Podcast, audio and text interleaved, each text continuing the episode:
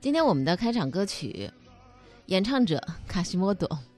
这个名字很熟是吗？巴黎圣母院雨果的这个小说里头的主角。那我们听到的这个演唱呢，是音乐剧《巴黎圣母院》，卡西莫多的这个主演呢角色的演唱。这样的开场歌曲一出来，告诉您这是来自于哪里的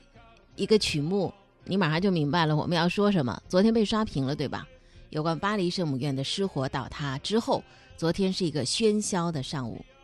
外媒的报道，北京时间四月十六号的凌晨一点，法国当地时间十五号晚上的六点半左右，法国的巴黎圣母院发生火灾，超过八百年历史的世界珍宝突遭意外，当然是世界轰动。所以全球媒体纷纷在报道这个事情，网民也在社交媒体之上热议，就连美国总统特朗普也在推特上头为圣母院的事故支招，说我们应该用飞机洒水啊，那飞机来灭火啊，并且祝愿上帝保佑法国人民。那么再放眼国内的舆论场，我们今天要说的呢，不是这个具体事件，来关注一下事件发生之后的舆论场。新闻客户端、微博、微信公众号、朋友圈各种平台之上，关于这个事件的报道和讨论是铺天盖地而来。在新浪微博的热搜排行榜上，前十名的相关词条一度达到了七个。新华社记者第一时间赶到了火灾的现场，并且迅速在新华网的国际频道组建了专题系列的报道，文字、图片、视频多种方式实时滚动播报巴黎圣母院的大火事件。同时，人民日报和新华网的官方微博在昨天早上开设了直播入口，让网友得以更加直观地了解当地的情况。这两个直播的观看次数，截止到昨天晚上，我们这个统计啊，是一百四十二万。在界面新闻有个报道说，奢侈品牌的这个古驰的母公司开云集团的 CEO 要出资一亿欧元重建巴黎圣母院。啊，巴黎圣母院的大火呢，继续为各界人士所强烈关注着。但是舆论对这个事情的看法就有点不一样了。比如说，有的网友为此转发乞讨，表示巴黎圣母院不仅是法国的，更是世界人类文明的一大标志，现在被烧毁，确实是文明的一大损失，深感惋惜。但有的呢，就联想到了百年前的火烧圆明园事件，直呼说：“啊，天道好轮回啊，苍天饶过谁啊！”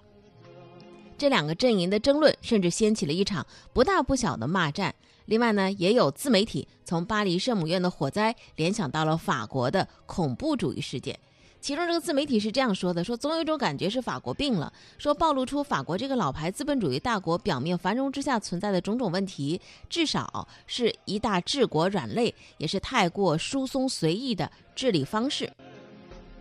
类似的解读。包括在舆论当中部分奇葩论调的批评还有很多很多的。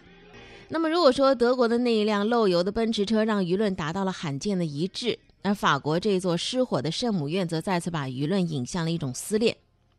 巴黎圣母院失火倒塌的消息传来之后的那个上午，中国的舆论场里头充斥着形形色色的哀悼、围观、解读和意见，呈现出了爆发式的增长的态势。所以呢，昨天呢，说实话，我也是一直在刷屏，一直到今天，眼睛都感觉是非常的干涩了。嗯，但是从这些观察当中呢，我们可以感受到的是什么呢？就是巴黎圣母院对于中国人究竟意味着什么？第一，它是一座能够代表世界文明精粹的历史遗产；第二，它是一个令人神往已久的旅游胜地。比如说，作为我个人来讲，一看到这个失火的消息之后，第一个反应是，唉，感叹一句。想去的地方要赶紧去啊，想做的事情要赶紧做啊，错过了就不再有啊。第三个是什么呢？不少人把他的失火和圆明园的失落联系在了一起了，意有所指。第四个也是最核心的一个文化背景，就是我们对于巴黎圣母院的炙热情节，还是来源于雨果的那个著名小说《巴黎圣母院》。所以，在这个社交媒体之上，就有很多人开始担心，说在塞纳河畔圣母院的钟声不再响起，丑陋的敲钟人卡西莫多将无家可归。这种共情当然是带点浪漫主义色彩的，因为作为书，巴黎圣母院是永不腐朽的，它跟现实当中的巴黎圣母院的兴衰其实没有多大的关系。但是呢，也有人啊用这样一句话叫“彩云易散柳离翠”啊。呃，说是魔咒一样。相比之下，虚构人物卡西莫多反而是更加坚强的存在了。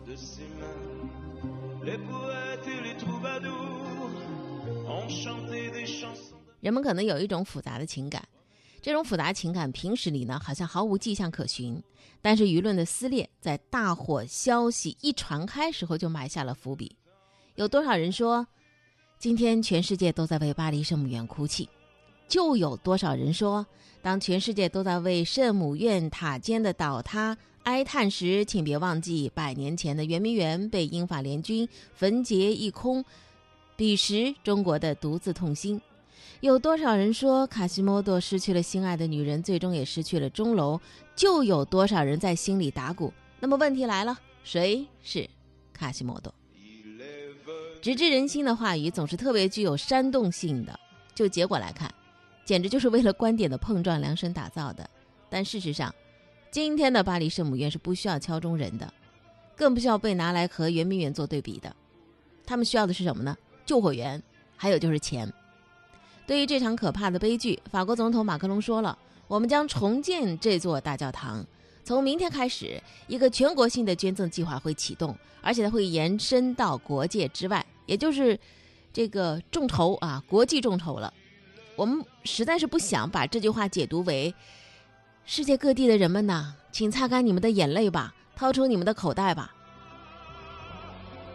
但是，如果我们一再沉迷于那种带有浓烈浪漫主义的忧伤当中，或者说陷入对历史问题的纠缠当中，那么很多热爱文学或者是热爱旅游的人，未必不会背负上多余的道德压力了。如果你真的是在为这一座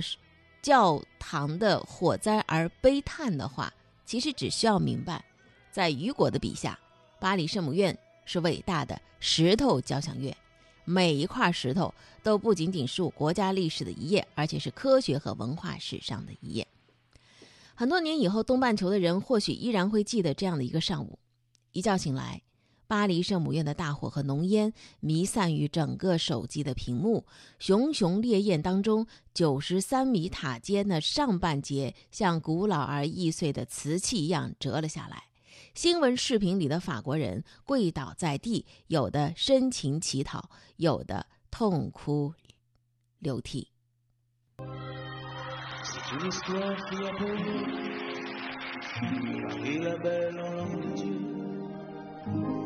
482, histoire d'amour et de désir.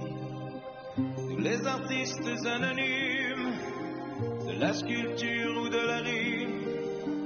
tenteront de vous la transcrire pour les siècles à venir. Il est venu le temps des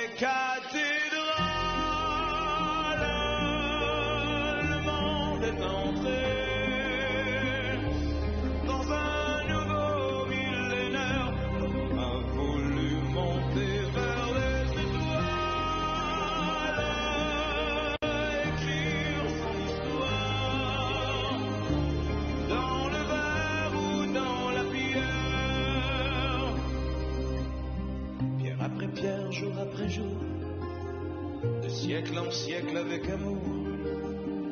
il a vu s'élever les tours qu'il avait bâties de ses mains. Les poètes et les troubadours ont chanté des chansons d'amour qui promettaient tout genre humain de meilleurs lendemains. Il est venu le temps des